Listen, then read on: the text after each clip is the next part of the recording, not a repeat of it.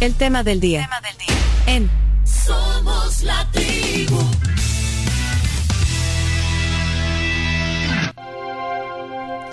Hoy en el tema del día, una personalidad del periodismo deportivo.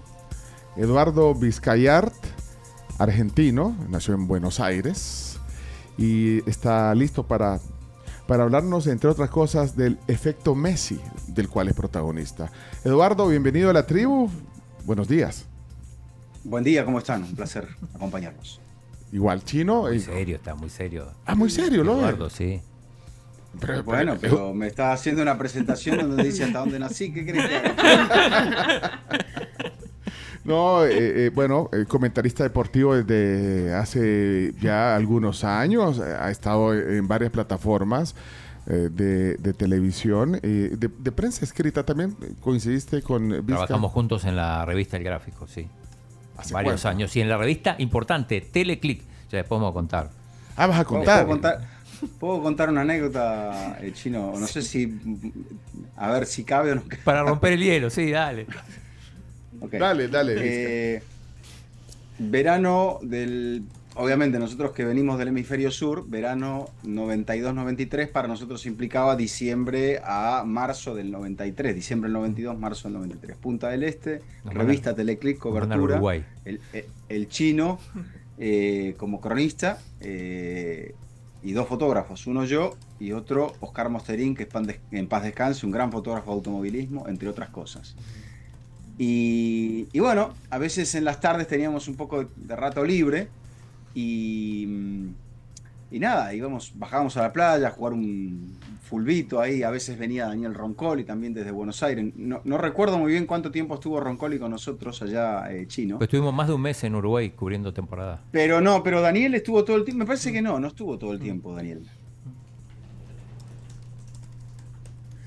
Vino, venía y se iba, algo así. No, no, no, no, no recuerdo específicamente. Pero bueno, bajábamos y sentíamos tanta dicha, sentíamos tanta alegría de poder estar ahí que nos acordábamos de eh, positivamente de, los fundadores de la editorial, porque nos estaban permitiendo vivir un sueño prácticamente, ¿no? Entonces, y me acordaba, porque este fin de semana estuve en Los Ángeles, te acordarás de Daniel Rottenberg, este, que fue a- en aquellas épocas al gráfico, en la época previa al Mundial del 94, ahora que estamos también en la época previa al Mundial, otro Mundial en Estados Unidos.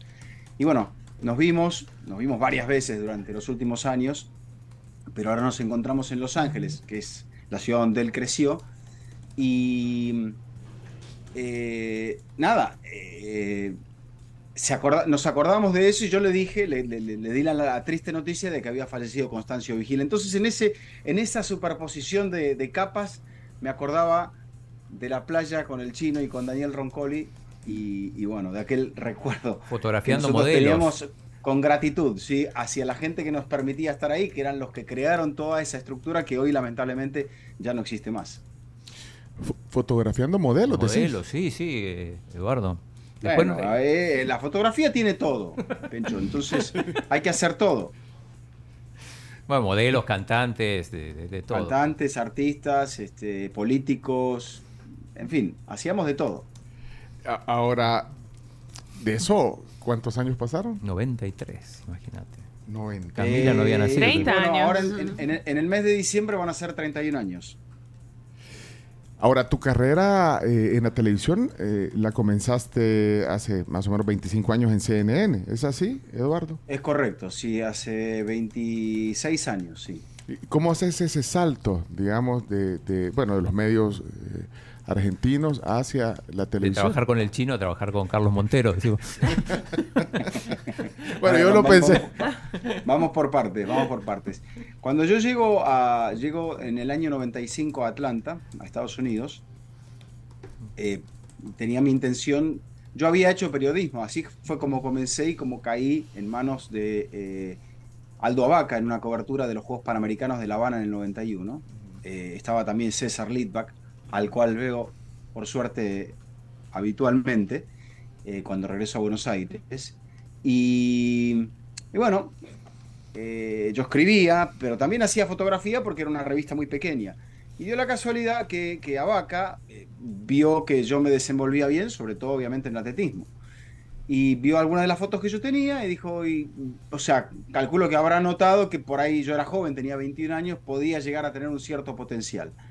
Entonces me dedico durante aquellos años, a partir de entrar a Atlántica, a la fotografía, pero cuando llego a Estados Unidos intento también seguir por la vía de la fotografía hasta que me doy cuenta de que tenía que aprender muchas cosas de vuelta, eh, tenía que, a- por ejemplo, el fútbol aquí, que yo ya me iba bien en el fútbol, no, eh, no existía casi. Entonces la liga todavía, la MLS, no existía.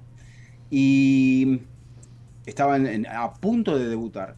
Entonces, eh, mi ex esposa trabajaba en CNN, o había trabajado para la estructura de los canales de, de- de- de- de lo que era el imperio de Ted Turner. Y bueno, dice que un día necesitaban un redactor para el noticiero en español y yo fui a la prueba de redacción del noticiero en español. Y a partir de ahí es donde comencé. Empecé a escribir y un buen día empecé a locutar y otro buen día empecé a hacer otras cosas.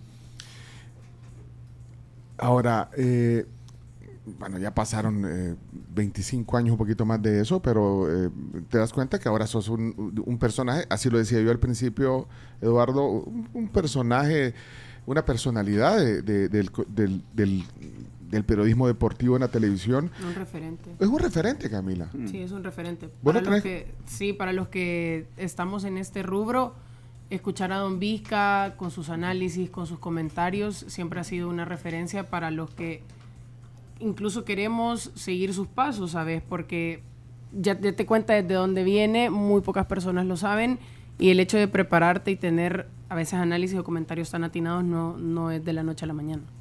Bueno, ahí está.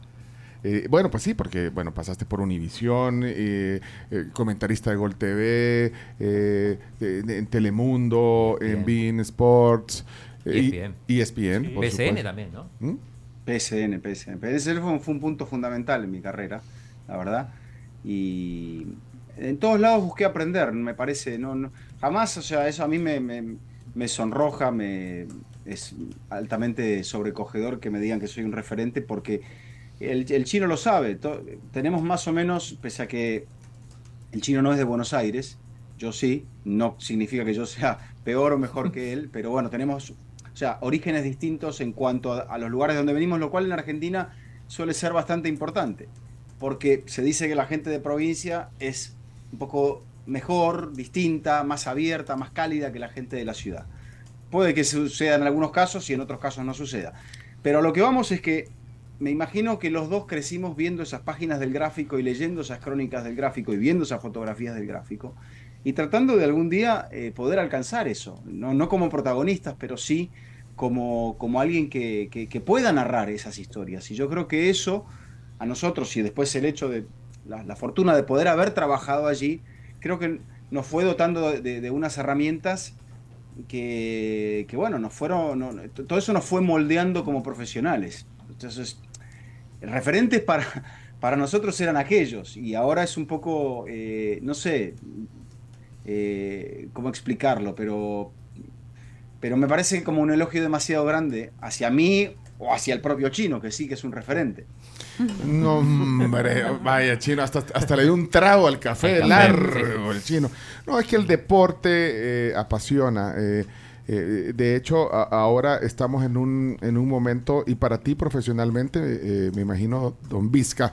Don Vizca, ¿te gusta que te digan Don Vizca? Perdón por el paréntesis. eh, ¿te, te, te gusta que te digan Don No, Vizca no, o no me Eduardo? molesta. Siempre cuento la anécdota y una vez más la voy a contar que en el año 98 cuando empecé a hacer fútbol del- de Italia, de la Serie A, época donde estaba eh, Ronaldo, el fenómeno, Batistuta, todavía estaba Zidane allá, empecé a hacer partidos con, con Luis Omar Tapia, gran referente, si, si los hay, Mm. y él me, yo tenía 29 años en aquel entonces, 28, 29, y él me puso Don Vizca. No sé por qué, le parecía un don, este, pero él me lo puso y ahí quedó. Entonces, cuando las redes sociales surgieron en como 2010 por ahí, no sabía qué, qué nombre poner, y lo tenía al lado y me dice eh, que pusiera Don Vizca, poné Don Vizca, me dijo. Así, puse Don Vizca. En el Twitter. Twitter. Sí. Bueno, pero, pero te, te decía que ahora el fútbol, bueno, siempre apasiona eh, y a nosotros eh, aquí, no es porque esté el chino, el chino nos influye mucho. Aquí estoy leyendo a alguien que dice, no, hombre, sí que con todo respeto, pero ¿qué tiene de relevante el deporte? pero el chino, el chino eh, es una influencia deportiva en este programa, pero, pero decía, es un momento distinto para el fútbol en los Estados Unidos, para la MLS. Más donde vive él. El efecto Messi, el efecto Messi. Tú, tú sos parte de, de- de- de ese efecto. Lo digo porque, porque te toca ahora eh, en tu carrera profesional eh, hacer com- comentar los partidos de la MLS y Messi, que le ha venido a dar un brillo distinto. Eh, ¿Es así, eh, podríamos decir, el efecto Messi en la MLS, Eduardo? Eh, claramente. Yo creo que hasta te diría dentro de, de- de todo el fútbol de Estados Unidos. Eh, vamos a ver si no termina siendo una burbuja como la de Pelé en los años 70 y que, que- que después eh, desaparece, o si es algo sobre lo cual esta liga, que tiene grandes aspiraciones y que tiene que plantearse aspiraciones y retos todavía me parece más altos, puede llegar a dar un paso fundamental. Yo creo que todo se ha dado de una manera algo particular. Eh, Messi me da la sensación de que fue más bien una idea de los dueños del Inter Miami antes que de la liga en sí. Eh, y siendo que eh, esta es una liga que ha crecido, digamos, a- con normas que la propia liga impone. Entonces aquí me parece que hay un club, en su momento también fue el Galaxy con Beckham, pero que aquí hay un club que decide romper un poco con el molde y lo trae a Messi. Eh, hace un par de días leí eh, una, una entrevista que le hizo el colega Cristian Grosso en Argentina, en el diario La Nación, a Jorge Valdano. Y lo pueden buscar a Cristian. eh, a- la entrevista está en Twitter y la pueden leer a través de Twitter. Donde Valdano, que es. Él sí que es una eminencia. a él él sí que da gusto que lo escuchemos. Valdano dice. eh, a mí no me interesa la MLS. Lo dice, obviamente, Valdano sin tapujos. Dice, a mí me interesa ver a Messi. Yo estoy viendo dónde está Messi. Lo estoy viendo a Messi. Entonces, si la MLS logra comprender eso como un hecho y no como un ataque, me parece que va a empezar a entender cómo tiene que hacer para comenzar a crecer a partir o seguir creciendo a partir de la figura de Messi. Porque Messi está abriendo los ojos hacia este fútbol. Y luego este fútbol le va a tener que demostrar a la gente que valdrá la pena seguir mirándolo. Es como cuando de repente ves el, el tráiler o el, o el- o el primer episodio de una serie y decidís que la vas a seguir viendo. Bueno, es exactamente lo mismo. Eh, Eduardo, pero por ejemplo, la MLS esto ya lo había intentado en su momento, llevó al histórico y mítico Pelé, luego llegaron más jugadores y de repente, o sea, ya como de la, de la época más moderna, en su momento llegó David Beckham, que también ente importante, fundamental para todo lo que estamos viviendo, llegó Zlatan, ¿Crees que hay alguien que después de Messi haga también esta misma función de hacer que la MLS siga siendo un tema o que haga que la veamos? Porque sí, la gente ve a Messi, o sea, de la noche a la mañana, cuando Messi llega aquí en El Salvador, veías camisas del Inter de Miami con el número de Messi, con el nombre de Messi. Bueno, ayer, ahí, anteayer que fue el centro, ahí estaban. Ya están las camisas. Sí, a, o seis, sea- a- a seis dólares. Y, y es una locura, porque cuando en la vida aquí alguien iba a decir, le voy al Inter de Miami. El Inter de Miami desde Si no ex- chiquito, si no desde la existía, Hace cuna. dos años no existía Ajá. el equipo. Es que tampoco recuerdo que vieras en El Salvador en el 2007 o cuando llegó Slatan, no sé, 2015, no recuerdo exactamente cuándo fue que llegó, 16, 17, que vieras allí, o antes, sí, 2014 más bien, que vieras camisetas de, de Zlatan del Galaxy en El Salvador. Está bien, que Messi es nuestro, digo es nuestro porque es de, de todos latinoamericano. nosotros, de, to- de todo el continente, exactamente. Pero es, es algo distinto. A ver, Pelé llegó en lo que era la vieja USL. Sí. El fútbol de Estados Unidos, a partir de eso, entró. En, eh, una vez que Pelé se fue, entró en un periodo de depresión muy grande, donde la liga incluso desapareció.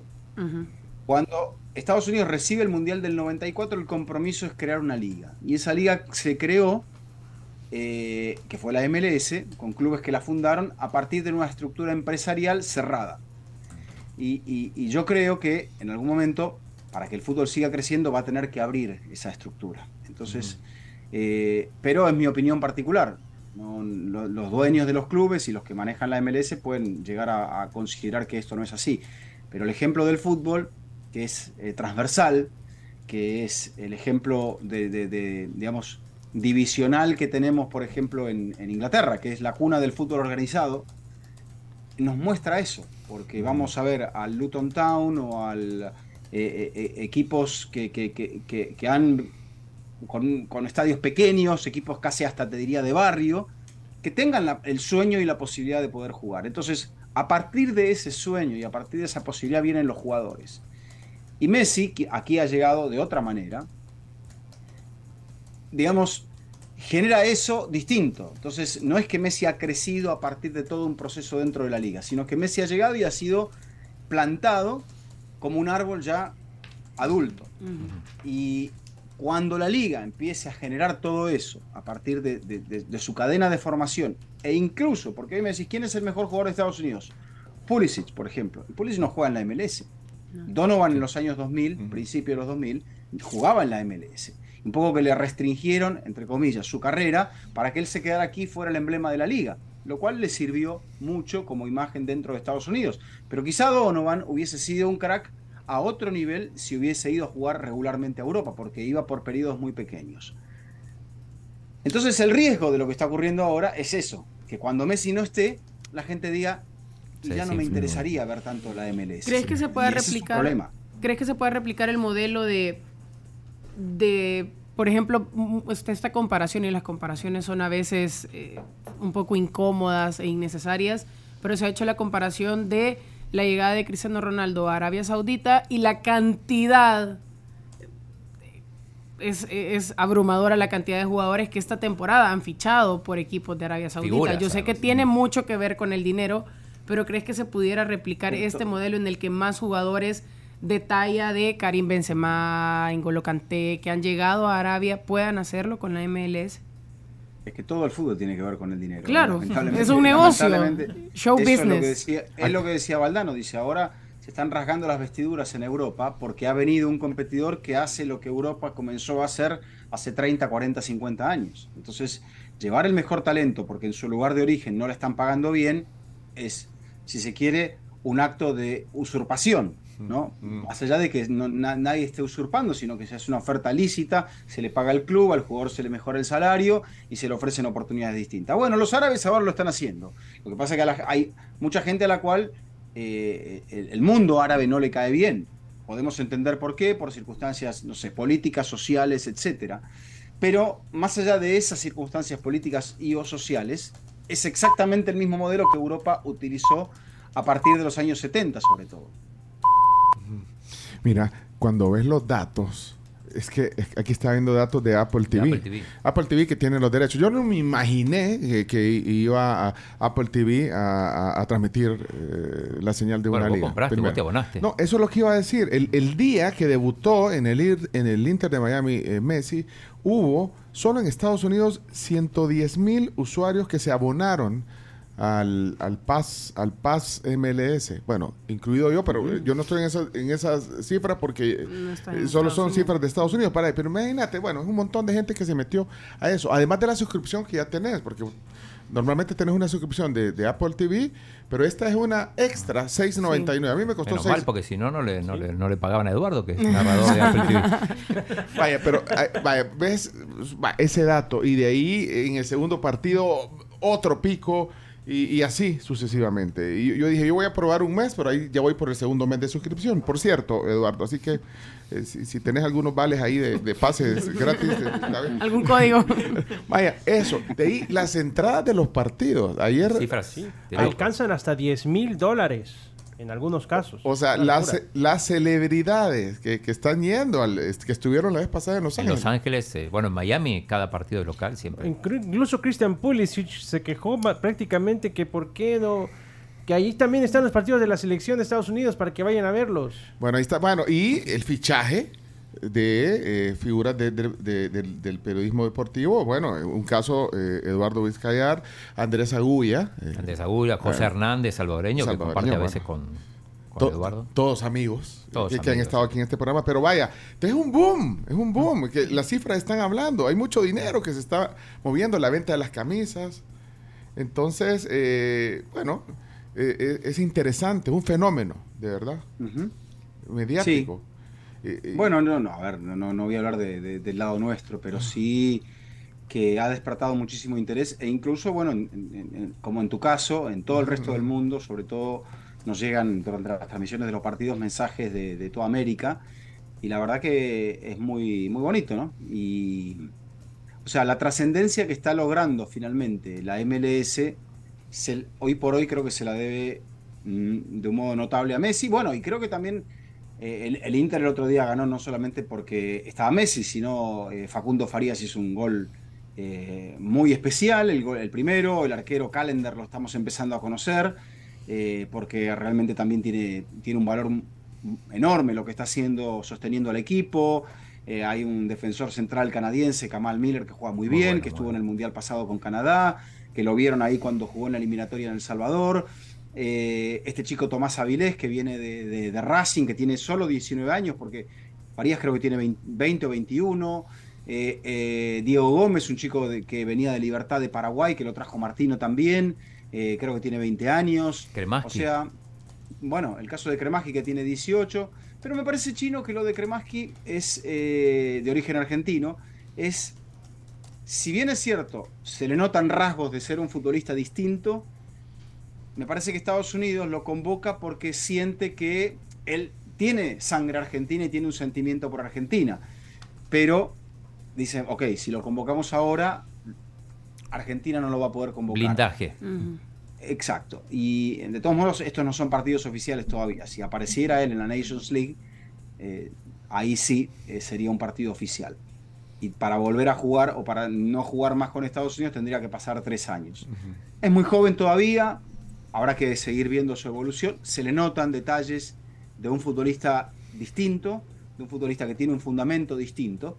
Y, y bueno, eh, creo que en ese sentido, por ahí tiene una carrera, como se ve, mucho más corta para poder llegar a una selección vía Estados Unidos que lo que puede llegar a ser vía la selección argentina. Y esto ha despertado de algunos referentes del fútbol de Estados Unidos o periodistas del fútbol de Estados Unidos que dijeran que Kremaski solo ha sido llamado porque juega con Messi. Mm. Mira, y, antes de las noticias de la hora, eh, Eduardo, ¿y para vos qué significó este, este cambio? Eh, porque, bueno, cu- ¿cuándo te incorporaste formalmente a Apple TV, Eduardo? En febrero. Todavía no estaba, Antes de Messi. No, no. no estaba claro. Comencé la temporada con Apple y, y bueno, a partir de la llegada de Messi se dio un giro en el cual, bueno, eh, han tratado de, eh, o yo he tratado de estar en todos los partidos eh, donde estaba y, y bueno, se ha generado obviamente una repercusión mucho mayor. O sea que para vos, te Pero- para vos fue me- mejor de lo que, que esperaba. Bueno, este, No, en realidad no, porque ellos, Apple me había hecho un contrato de 30 partidos en el año y, Mm. de hecho, bueno, este, arranqué con dificultades porque no siempre podía y ellos no coincidíamos en lo que ellos necesitaban y lo que yo podía ofrecerles. Eh, pero bueno, eh, Apple debutó con, lo- con los derechos de la MLS en esta temporada. No sé si sabían que Messi llegaba, pero sí se produjo un quiebre en la distribución del fútbol de la MLS. Y creo, a la larga, eh, que el grado de repercusión probablemente ha sido distinto. No sé si mejor o peor, pero ha sido Mm, distinto y con la llegada de Messi se está hablando mucho más que en otros momentos de, eh, de la MLS. No sé si corresponde con la forma de difusión a partir de Apple TV o si tiene que ver con el hecho de que eh, Messi es tan grande, hace nueve meses era campeón del mundo, que su sola presencia hace que la gente quiera verlo donde sea. Ok, es Eduardo Vizcayart. Don Vizca, hoy con nosotros en, en la tribu. Por supuesto que hablaremos de, del fútbol centroamericano. Y, sal- y bueno, hoy juega la Hoy selecta. juega la selección. Y quiero oír la opinión de Don Vizca, ¿cómo lo las ve? eliminatorias también. ¿sabes? Eh, periodista deportivo eh, de, bueno, del diario de hoy y de su programa El Salvador FC. FC. Carlos Vides. Carlos Vides deja un mensaje para Don Vizca. Carlos, buenos días. Un saludo grande para Eduardo, un, un caballero, para mí sí un referente grande de- del periodismo deportivo. He tenido la oportunidad de coincidir con él en coberturas, inolvidable Londres 2012, por ejemplo, siguiendo la delegación salvadoreña, en Panamericanos. Así que un gran abrazo, un gran abrazo a Eduardo y adelante. Me encanta que eh, eso, la humildad es la que nunca se tiene que perder y seguir aprendiendo todos los días. Abrazo, la tribu. Gracias, Carlos. Saludos, Amargo. Carlos Vives, no, y- Amargo. no, re- no regala lago. No, Carlos no, Vives. Por eso digo, porque que, que Carlos Vida suelte, suelte algo así. Gracias. Eh, hay otros comentarios ahí. Eh, pero bueno, decía, eh, siguieron a la, a, a la delegación salvadoreña olímpica en, en el Con- ya nos vas a contar algunas cosas de Londres. Sí, pero yo antes que me cuente ese, eh, eso, Eduardo, ¿qué, qué, qué atención le pones al fútbol centroamericano y, bueno, al fútbol salvadoreño en específico? ¿Le pones atención? ¿Le- le- ¿Lo seguís? Eh, bueno, de vez en cuando sí, más o menos me, me- me informo, me llegan eh, noticias, eh, pero es difícil verlo aquí en Estados Unidos, eso sí. Entonces, cuando uno tiene dificultades para poder verlo, hubo épocas donde trabajé mucho más ligado al, al fútbol del Salvador, en la época de Gol TV, por ejemplo, que Gol TV tenía los derechos, llegué a transmitir fútbol del Salvador. Entonces, eh, he transmitido eliminatorias, en las últimas eliminatorias de, de CONCACAF también he transmitido Ah, partidos del. Salvador, por lo tanto, más o menos estoy al tanto de, de- de lo que está pasando. Pero últimamente he perdido un poquito la pista. Pero estás rodeado de salvadoreños, Edu, porque, a ver, José Hernández por un lado, Fernando Palomo por el otro, con- porque además está en ESPN. Sí, eh, sí, eh, yo creo que ellos no me hablan tanto del fútbol del Salvador, eso debo confesarlo. Pero es que, bueno, nosotros tenemos nuestro propio calvario con el tema del fútbol eh, salvadoreño. Eh, hoy, hoy en la mañana temprano, cuando estábamos hablando del juego que hay hoy en Guatemala, contra la selección, eh, bueno, la selección de Guatemala contra la nuestra, decíamos que eh, el amor por nuestra selección es raro, es sui generis, o sea, es un amor eh, y desamor. Alguien decía que es hasta tóxico a veces. O sea, nos da muchos sinsabores eh, el fútbol local eh, y es una realidad. Yo no sé si, si lo percibís así. le ha costado a nuestro país, a nuestra selección, al fútbol salvadoreño.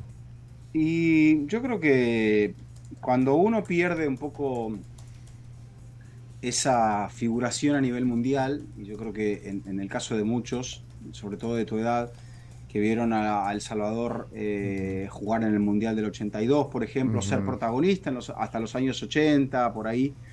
Creo que, bueno, cuando se pierde eso, uno se queda con la idea nostálgica de que, de que eso fue lo que marca o lo que marcó eh, el punto más alto. Entonces, cuando no se puede llegar a eso, eh, uno siente como que, todo es un fracaso. Pero por eso, bueno, vuelvo, vuelvo siempre a, lo, que decía Valdano en esa entrevista. O sea, le preguntan por los títulos de la selección argentina y dice, el más importante fue el primero, porque a partir de ese momento, colocarse la camiseta de la selección nacional implicaba que salir segundo era un fracaso. Entonces ahora la gente del Salvador siente que si no se está a la altura de, de lo que se supo tener en su momento, todo es un fracaso. Pues sí. eh, Hugo Pérez, eh, hoy decía Chiro que hasta un récord eh, puede, puede Si romper. no gana los. Si no gana hoy y no gana el domingo contra Trinidad y Tobago, eh, batiría el récord de Prime Maradiaga, que, que estuvo un montón de partidos sin ganar. La Liga, la Liga Nacional de Fútbol. Muy poca gente va al estadio. Mira, yo te quiero mostrar aquí porque este es como una. Este, este es un carnet que nos sacó el chino. Mira, eh, Eduardo, no sé si lo está viendo. Mira, que le mira. sacó el chino, pero que Pencho pagó. No, no, no. ¿Sabes que 84 dólares cuesta este carnet pa- para darle... eh, es de la liga, eh, no sé qué... sí, Local. eh, De la Liga Mayor de Salvador. Sí, es de la primera división. Es un carnet para darle cobertura en los estadios. La gente dice que para que entremos gratis a los estadios, si, si- si ni siquiera el estadio Cucatlán está habilitado. Ni las delicias. Entonces imagínate, eh, no hay partidos que ir a ver aquí. en- en- eh, En, la capital. entonces hay, hay, hay un- o sea, lo digo un poco en broma, pero en serio hay, hay un desinterés incluso de, de las coberturas. Yo a veces siento que forzadas del fútbol local, chino. No, forzadas no, pero va poca gente. Eso es cierto. Pero, pero ahí está. Entonces, por, eso, por eso me dice alguien, ¿y por qué no están hablando, haciendo un análisis del partido de hoy? Y estamos hablando de la MLS y, y de, y de Messi, pero, pero ¿qué, qué, qué preferís? Eh, o sea, la gente local tampoco se interesa. La tanto. gente ve las dos cosas. El partido de Messi y ve el partido de su selección. Camila, ¿estás de acuerdo? Eh, hablaba Eduardo de un tema generacional y decía que, bueno, yo, eh, claro que yo disfruté ese mundial del 82 a mis 16 años y, y- y no- no- nos poníamos emocionados de ver a estos jugadores. Pero, pero tú, Camila, tú sos una generación, bueno, aparte que estás también profesionalmente en este tema, eh, ¿realmente no sentís que a veces es formado, eh, forzado a hablar de... de Del fútbol lo local. mismo, del fútbol local y de, de la selección. A ver, me voy a salir del papel de, de los medios y de estar en un programa deportivo. Y, y sí es el hecho de, a ver, mi generación nunca ha visto a la selecta conseguir nada. O sea, no la hemos visto clasificarse a un mundial, no la hemos visto hacer buenos papeles en Copa Oro. O sea, estamos acostumbrados a que avanzamos de fase de grupos y, y hasta ahí, pues.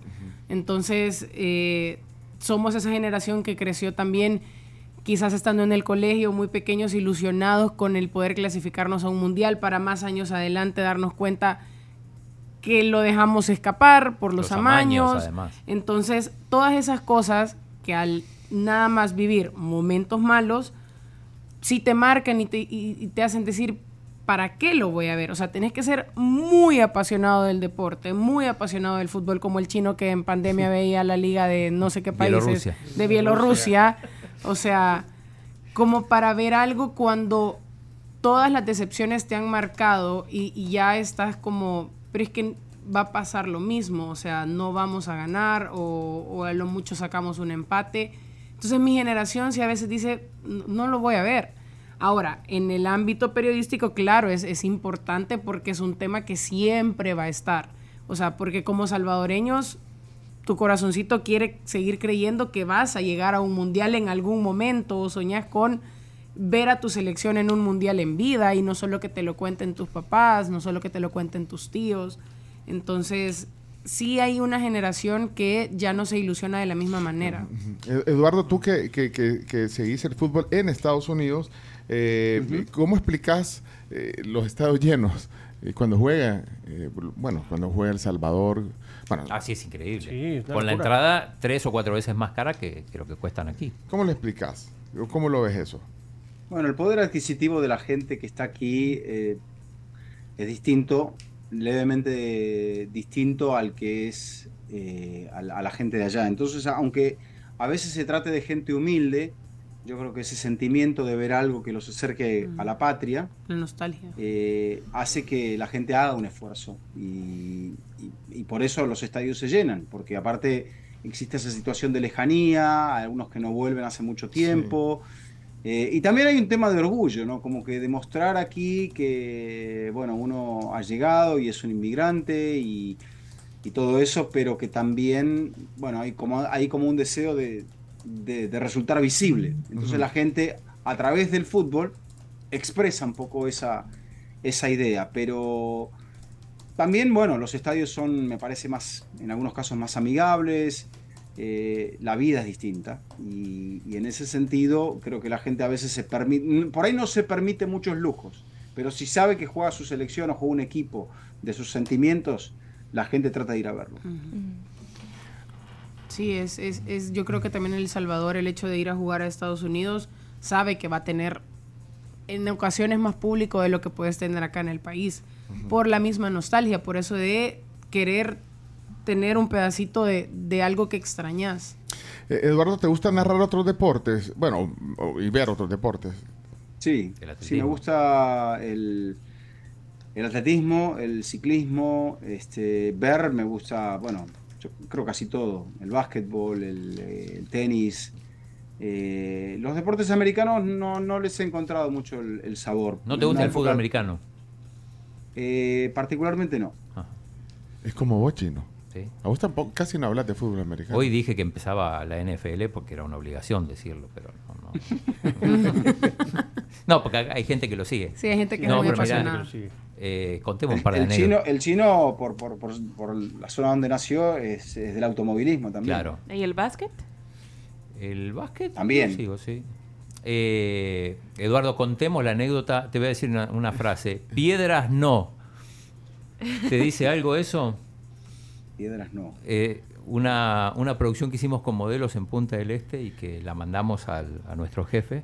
Espérate, pero ustedes estaban, estaban en una publi- eh, en una sección de espectáculos o de, En una revista de espectáculos. No, no, no, trabajábamos para una revista de, de- de- de entretenimiento, Sí. de- de- de- del, del mundo del espectáculo. Se llamaba Teleclick, Teleclick. porque estaba centrado un poco en la televisión, pero cubría todo. Incluso este, al, al al comienzo de esa temporada, eh, bueno, a mí me- me- me- básicamente me pusieron a trabajar como paparazzi, ¿no? Este, y, y- y bueno, eh, tuvimos, está, está, ha- habíamos llegado hace muy poquito tiempo y alguien nos había pasado un dato que había un presentador de la televisión que aparentemente estaba de novio con una, no- una modelo muy notoria en aquel entonces.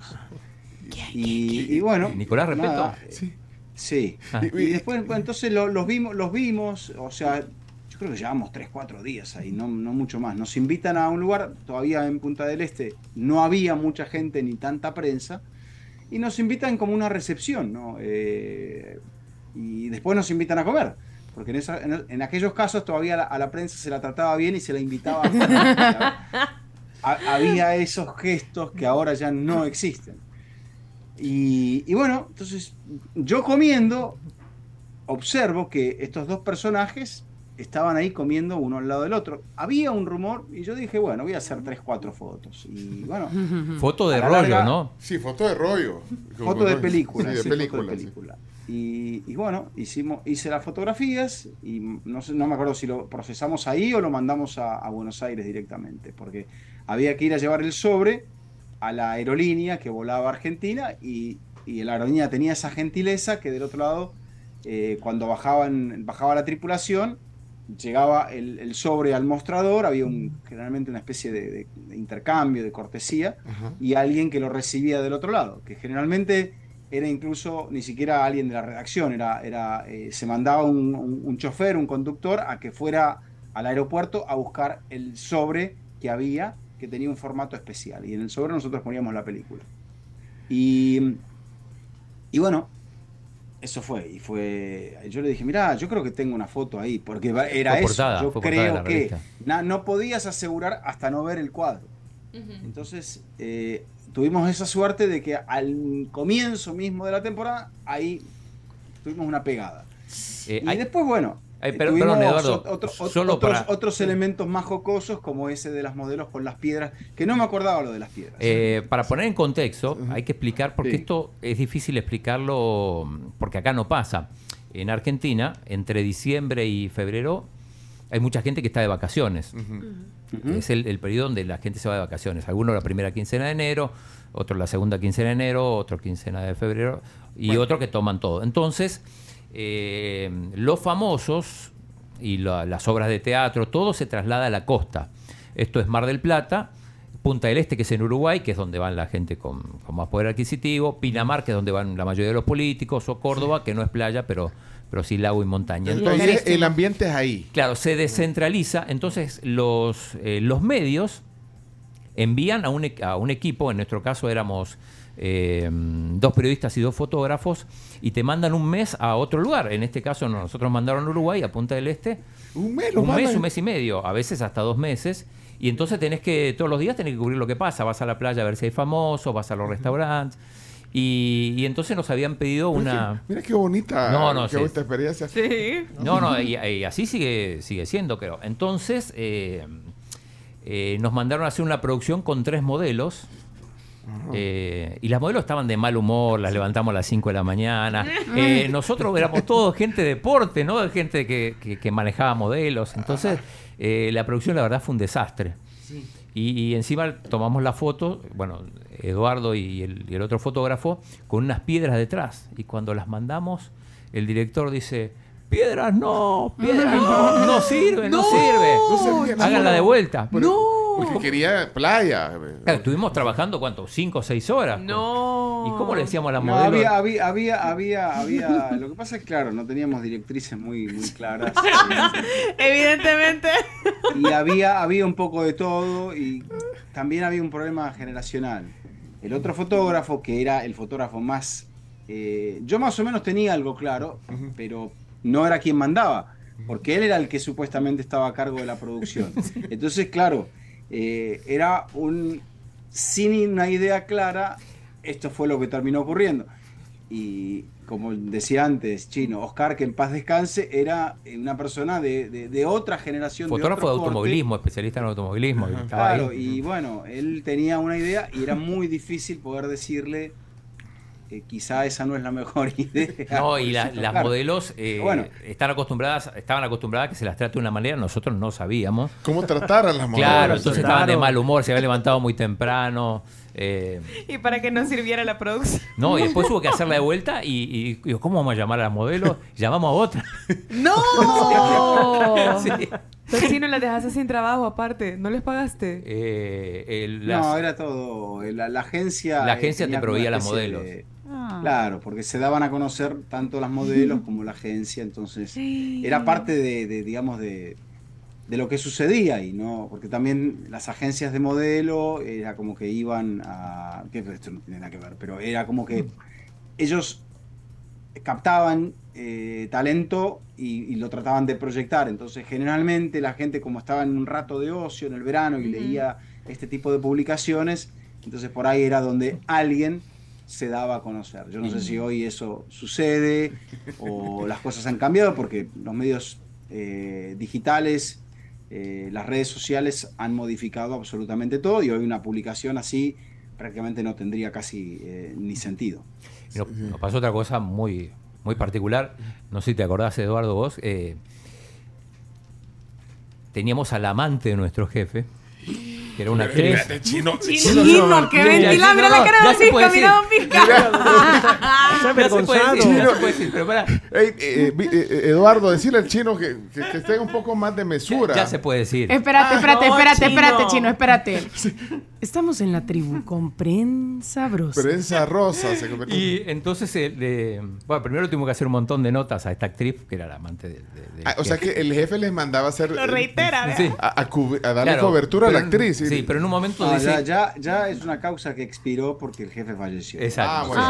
va, pero no voy a decir el nombre. No, no, jefe, no vamos a decir el nombre. La modelo todavía vive. Todavía Que vive. lo diga, No, que lo diga. Bueno, Y pero. eh, no, modelo no, y no. actriz. la Entonces, esposa eh, está viva? eh, no, no, sí, está, ahora está separado. sí. Vale, Ah, ok, ajá. Entonces, eh, no, bueno, ya nos pidió que hiciéramos una nota, después otra nota, ya no sabemos qué preguntarle, porque eh, no puede hacer una nota una semana y a la siguiente otra. Pero, O sea, tenía que salir en claro, la, pero en la revista momento- la, la actriz. En un momento éramos motoristas, además de periodistas, motoristas de... había, había que ser chofer de ella también porque había que llevar, había que entretenerla, roncó y la llevaba a cenar. Y, y entonces en un momento nos dice que teníamos que llevarla a una, a una discoteca.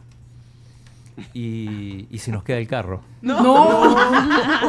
y le dijiste, empuje. No. Empieza a sacar, a sacar humo, un carro de alquiler que teníamos ahí, que tuvimos durante ese 40 días. Y se nos no, queda no el le carro. pusiste agua. No sé. No sé qué pasó, yo no manejaba, pero nos quedamos, nos quedamos ahí en el medio de la ruta. Y tuvimos que ir caminando. Nos faltaban como un kilómetro y la llevamos caminando. Y A la entaconada. actriz, No. A la Conocida, sí. Pero, de noche, de noche. pero era una actriz, eh, digamos, eh, estándar, digamos. Estándar, sí. Sí, sí, sí. De televisión y estaba. Ok. Y, Ajá. Y- y al día siguiente llegó el jefe y dijo: ¿Por qué no arreglan ese carro? Ay, no. Vivíamos en un hotel todos. Pero imagínate esas coberturas. Ya vemos de dónde viene lo de prensa rosa del Sí, chino. sí. Naciste para esto, chino. Va para los deportes. pero No, y también- además encima con amigos, porque ir a cubrir, hacer una cobertura de un mes, 40 días estuvimos ahí.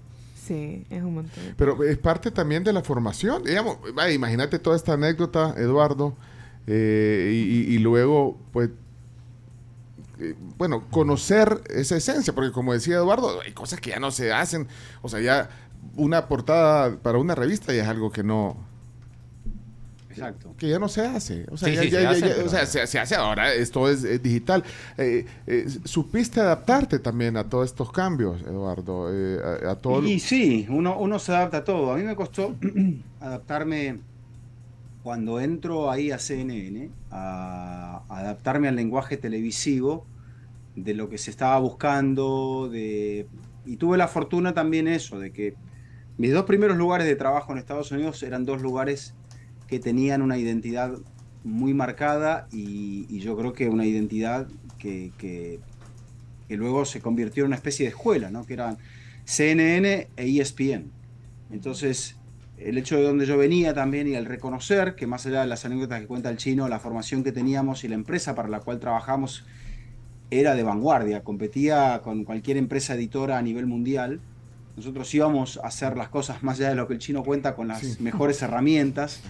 Y, y bueno, eso te, eso te, te- te genera una formación ya, eh, yo creo que, que te prepara para poder adaptarte a otras cosas. Y a mí yo sentí que eso fue lo que me pasó, que la preparación que tenía hizo que cada paso que diera no fuera un paso, eh, digamos, eh, un salto al vacío, sino que era algo que requería un ajuste, requería un esfuerzo, pero no era algo absolutamente intangible, sino que era algo posible.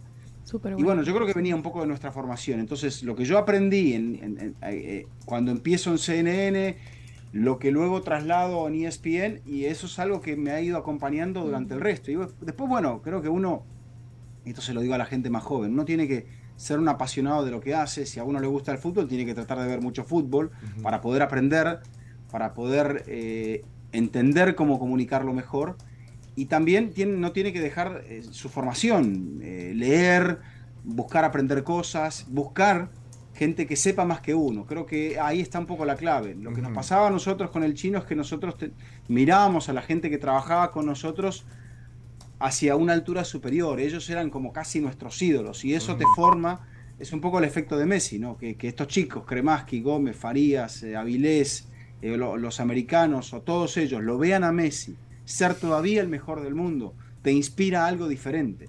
Y nosotros crecimos con gente que era casi nuestros ídolos y que nos marcaron el camino y al día de hoy lo seguimos recordando. Por algo será.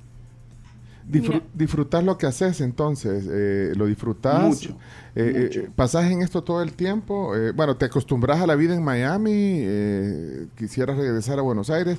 Eh, ¿cómo, cómo- cómo- cómo vivís esto? Porque bueno, uno dice, ay, qué, qué, qué, qué chivo ser eh, eh, comentarista deportivo, estar ahí, pero, pero lo disfrutás, y, y- y- pero, pero no solo vivís de fútbol, o sea, no solo vivís con el fútbol en la cabeza como el chino. No, no, bueno, eh, yo creo que la vida aquí eh, en Miami es, es, es muy distinta a lo que es el resto de Estados Unidos. Pero bueno, hoy por hoy las, las distancias es como que se han acortado en el sentido de, de, de- de las comunicaciones. Por ejemplo, ve- observemos lo que nos está ocurriendo ahora, ¿no? Que, que- que estamos hablando como si estuviéramos todos en la misma sala, casi. Y, y bueno, eso es, eso es un prodigio. Yo creo que eh, en el momento que uno no deja o, o- o que uno se resigna a no querer aprender nada o no aprender más, es ahí donde empieza a ver el final, ¿no? El final de, de su vida, eh, no quiero decir vida útil, pero sí de su vida en, un punto de, digamos, de, de- una cierta notoriedad, aunque no nos mueva la notoriedad. Me preguntabas si a mí me gustaba lo que hago, y, claramente que sí. Por ejemplo, de esta temporada te podría decir algo, que se lo digo a cada gente, cada persona que viaja con nosotros o que trabaja con, con lo de la MLS, por ejemplo. Después de tantos años de trabajar aquí en Estados Unidos, es la primera vez donde puedo decir que voy regularmente a los estadios. Mm, Entonces, mm. eso para nosotros, que venimos, como, como, como el chino lo sabe, de ir todas las semanas a un evento deportivo o social, es algo que te genera una alegría, una, una motivación superior. Entonces, yo lo agradezco mucho y, y- y lo tengo que reconocer, porque eso, eso nos da vida, nos, nos agrega, nos permite... El hecho de estar con el protagonista, pese a que ahora tenemos una distancia muy grande con los protagonistas, eh, el hecho de estar cerca al menos, compartir con algún colega diferente, con una, no sé, con una visión distinta, que, que trabaja en una ciudad distinta, que nos puede decir cosas distintas. O sea, yo por ejemplo, ustedes me pueden preguntar a mí del Salvador, pero yo me voy a nutrir del Salvador de parte de ustedes, porque ustedes están ahí, ustedes lo ven, saben la problemática, saben lo que está pasando, saben qué sucede ahora con el equipo, eh, saben por qué no gana. eh, uno puede tener una idea, una noción general por estar informado, pero luego los secretos los saben ustedes, no yo. Eh, está- estás en ESPN, eh, eh, o sea, Además, estás, sí. está- estás en las En- dos en ca- ambos. en las dos plataformas, entonces. eh, Y, y bueno, y, y te alcanza el tiempo. Porque yo te decía, o sea, ¿qué, qué hacías en- en- cuando no estabas? ¿Y en Telemundo sigue estando o no? Sí, sí. Por ejemplo, mañana vamos a transmitir el, el- hoy se va a transmitir el partido de Argentina de eliminatoria. Se han adquirido los partidos de local de Argentina y de Brasil. O sea que mañana tengo que transmitir para Telemundo el partido de, de- de Brasil De contra Brasil. Bolivia. Eh, como todavía, bueno, como todo ha cambiado en los medios, este, uno es un freelance eh, y, y bueno, eh, entonces si los calendarios coinciden, puedo hacer que los trabajos coexistan. Entonces, la MLS tiene una temporada particular porque va desde febrero más o menos hasta octubre, noviembre al menos la temporada regular hasta octubre, después se prolonga hasta noviembre, incluso creo que este, en este caso va a llegar a diciembre la final. Las finales, sí. Y, y bueno, Y en ESPN, Eh, y en ESPN, ¿cuál es tu...? en ESPN trabajo desde casa. Trabajo, tengo un, en, en otro lado de, de- de- de mi casa tengo un estudio Que ellos me instalaron y me permite comentar los partidos desde aquí, de la Liga Española, y hacer los programas para ESPN. Te vimos Pero, con- pero para Estados Unidos, para Estados Unidos. Para Estados Unidos, para ¿Cómo? Estados Unidos. Lo que pasa es que eh, las señales se han dividido. Antes lo que hacíamos desde ESPN, desde aquí, bajaba a todo el resto del continente. Y ahora eh, ustedes reciben más contenido de ESPN que viene desde Argentina, por ejemplo. Con Mariano Clos y, O sea, tú, Simón. tú, tú compartís entonces con, con Fernando Palomo, Fernando, sí. eh, Mario Sí, sí, Kempes, eh, lo- la Liga Española para Ujú. señal para Estados Unidos. Exacto. Bueno, hay gente que la ve aquí. El chino. El Sí, chino, ve, el, chino tiene- el chino anda en su teléfono, no sé cuántos canales de televisión. Pero El no- chino tiene las computadoras en la tele, en, en- en Tengo todo, en todo. todos sí. lados. Es que hay que ver El chino está conectado por Sí. todos lados. este, A veces me manda mensajes viendo no sé qué cosa y ahí el chino. este, pero, pero bueno, a veces digo algo y el chino me dice, me, hace una observación. eh, pero bueno, esa es, la- esa es Pero la mira, la- que eh, para que vean, eh, la otra vez tenía que narrar un partido, creo que era de, de- de Honduras, y me, y me escribe porque no le daban las estadísticas, tenía la- las estadísticas, le daban mal el historial, eh, creo que era un El Salvador Honduras, y, y- Sí, y estuvo sí. persiguiendo ese dato como cuatro días. ¿no?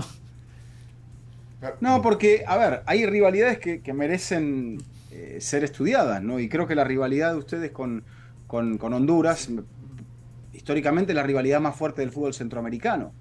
Eh, entonces, eh, nada, quería yo saber qué pasaba con algunos partidos que algunos decían que eran oficiales y otros decían que no eran oficiales. Mm. Lamentablemente, este tema de los datos y, y el estudio de, de- de la, eh, de la historia eh, tiene sus partes difusas, ¿no? Pero, Ujú. pero bueno, nosotros creciendo de la escuela donde veníamos, con, con el chino, en el gráfico, con, con gente que trabajaba en esa redacción que eran eminencias, eh, un señor que, que- del cual se acordará el chino como Osvaldo Ricardo Orcasitas, que firmaba con sus iniciales Oro. Oro, eh, era una persona que te imponía que no se podía estar eh, eh, suponer o creer que uno te- tenía el dato. El dato tenía que ser certero.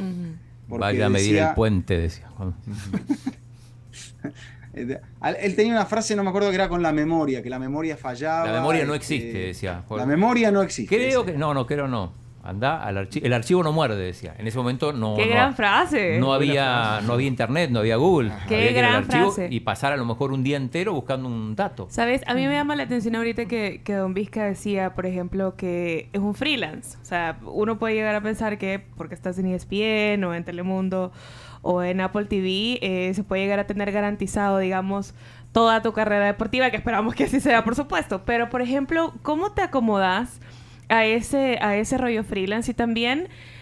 Quizás un poco cliché, pero tal vez algún consejo sobre todo esto que acaba de mencionar el chino, que la memoria no existe y que ahora es tan fácil caer en fake news y que ahora es tan sencillo, digamos, encontrar todo en Google, pero no sabes si hay algo certero y muchas veces te basas en lo que leíste y tenés una opinión sesgada, digamos, por un montón de medios que están bombardeándote con un montón de, de información que a la hora de las horas no es, no es tan certera.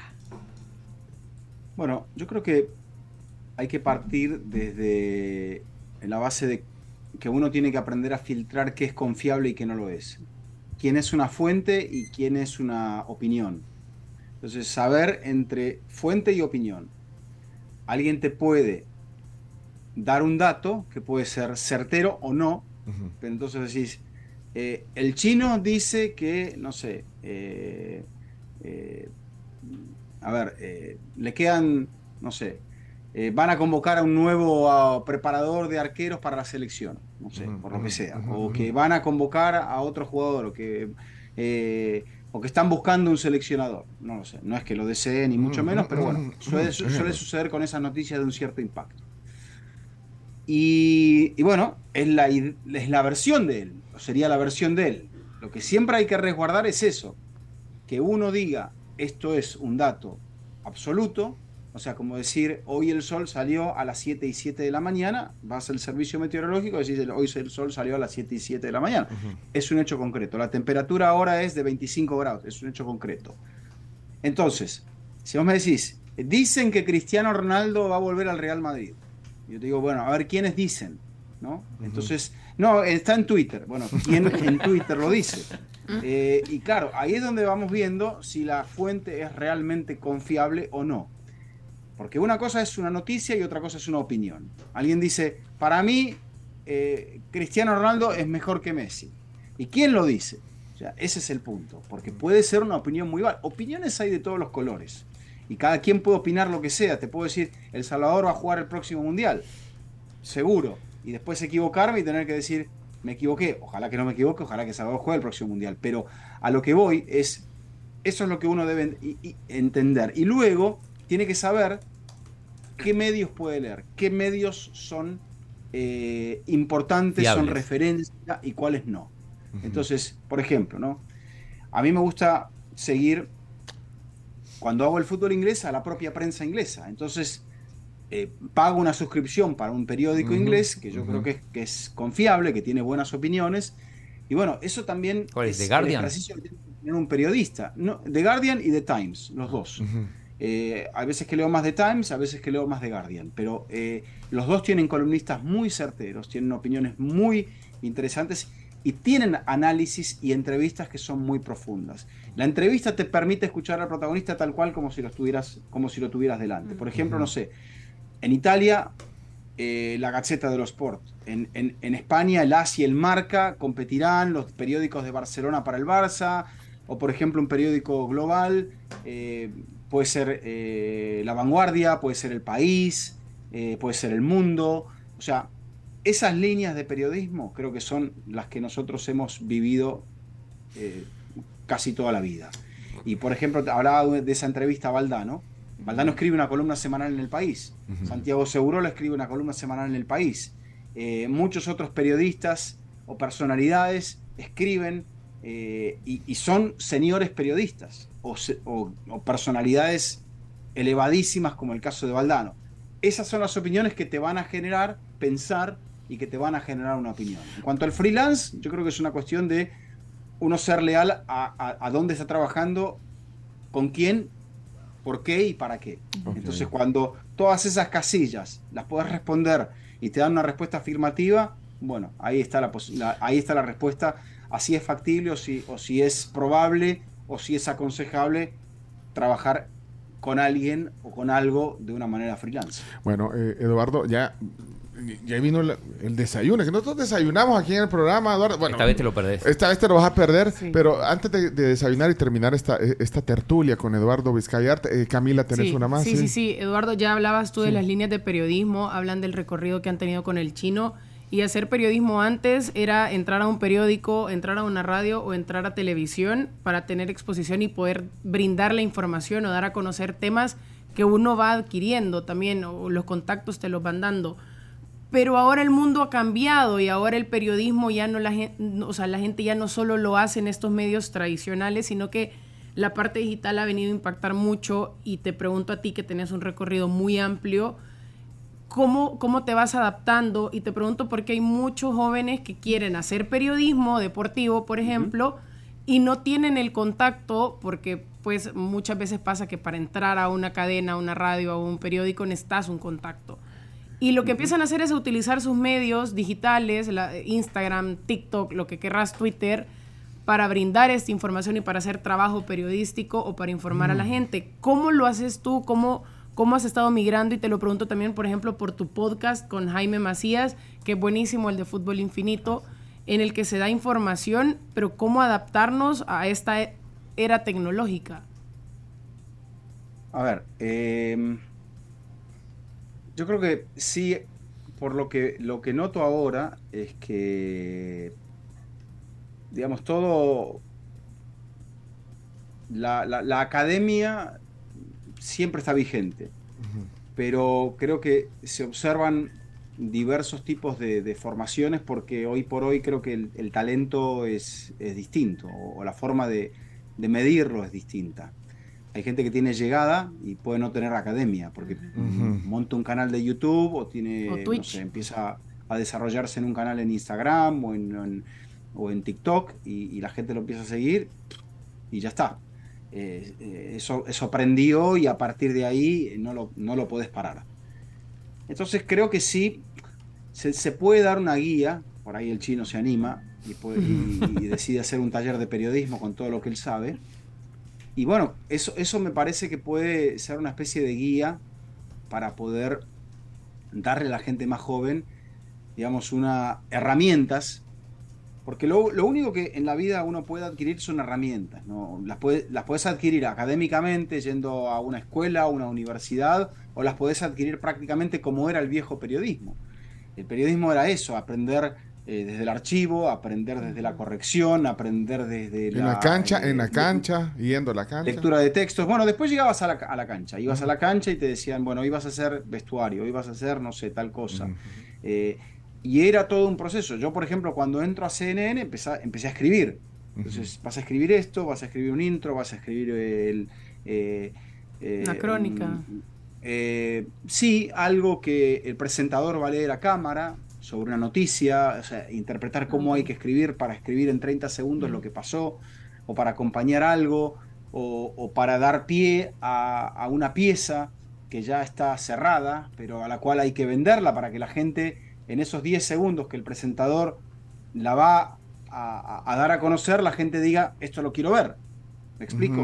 Todo requiere una técnica eh, dec- decir qué vamos a, o sea, qué va a tener este programa en la próxima media hora o en la próxima hora para que la gente que está escuchando eh, se enganche y se quede.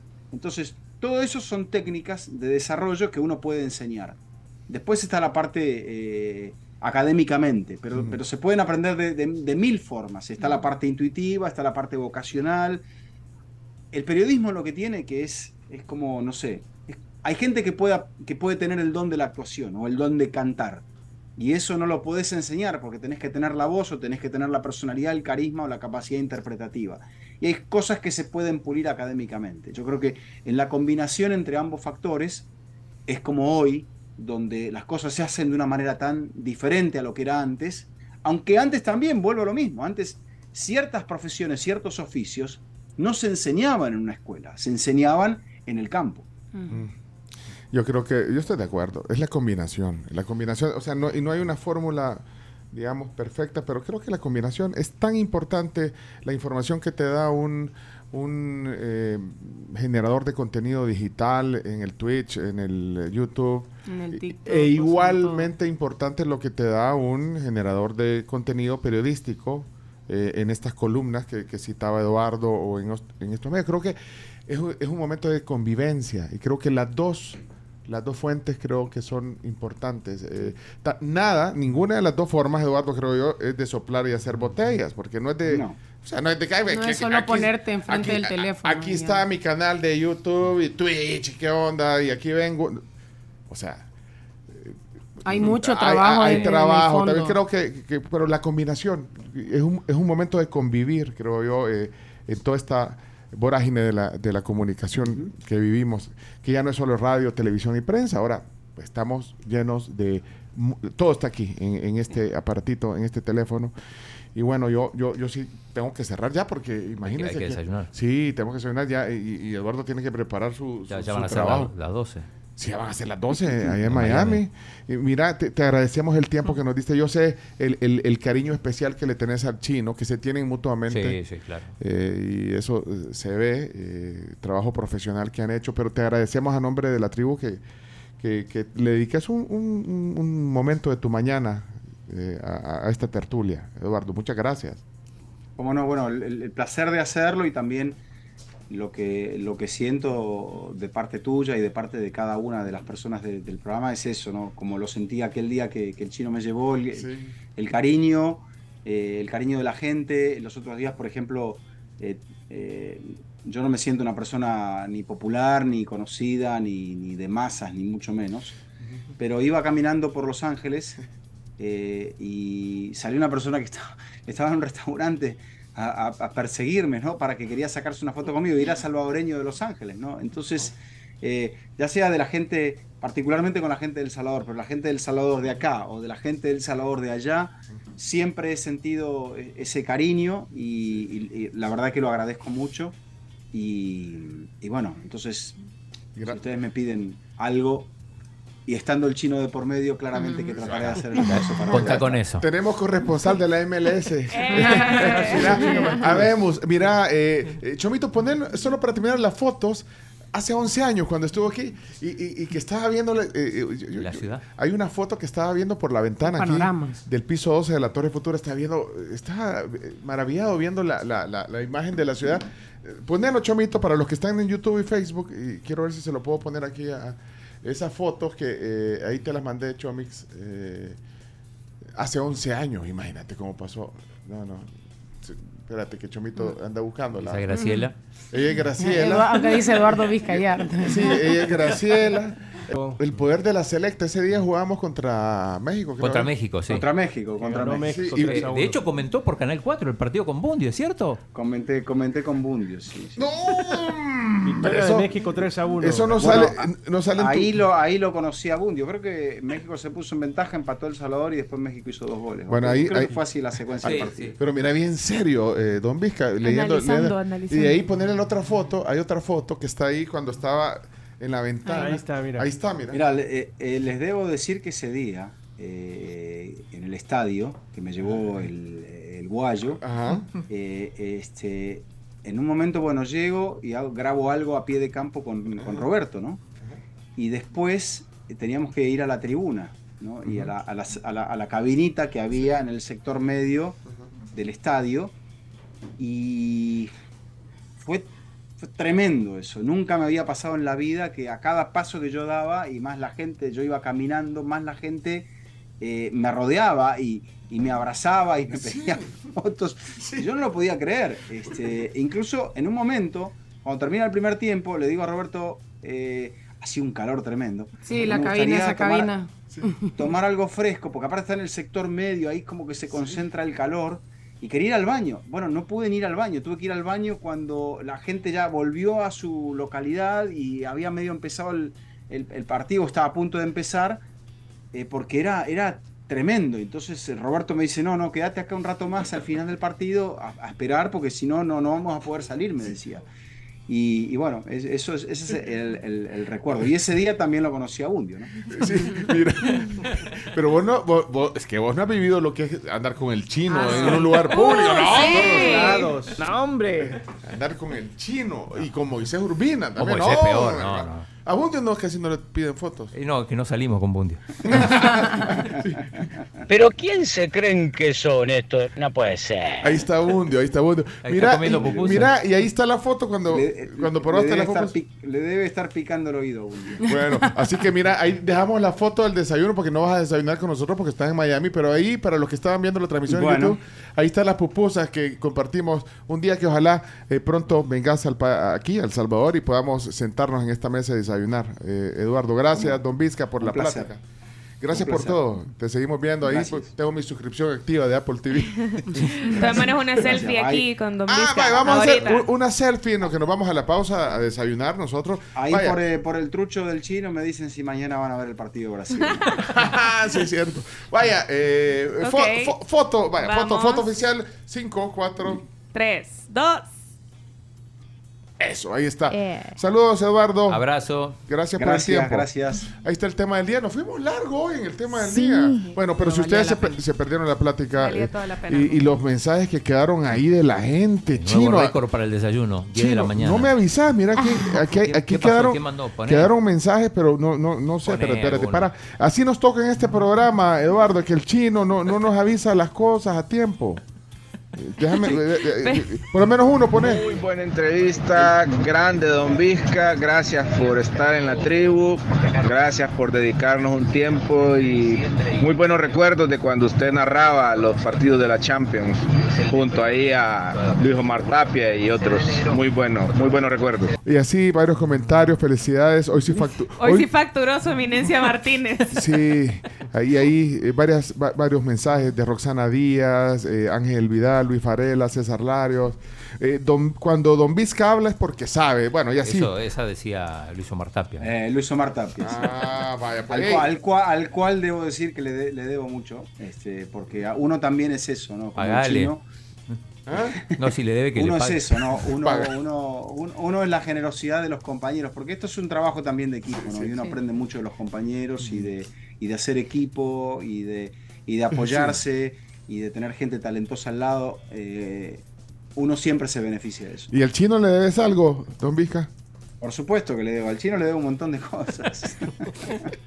Esa historia. Bueno, tenemos. si no, no estaría aquí. Sí. Pencho, si no, no estaría acá. Si no le debiera al chino, no estaría aquí. ¡Chino! ¡Wow! Sí. Tal vez aprende algo el chino. Gracias por llevar a ese tipo de personas. Chino, chino, aprendamos. Aprendamos. No, hombre, sí, el chino. Siempre hay que aprender, yo lo Bueno, dijo Vizca. gracias. Tenemos que cerrar. Chao, hasta pronto. Adiós. Adiós. Hasta luego, buen día. Ahí queda la entrevista. El podcast en Spotify, Tuning, Apple Music, eh, ya al mediodía estará disponible en nuestras plataformas. Somos la tribu FM.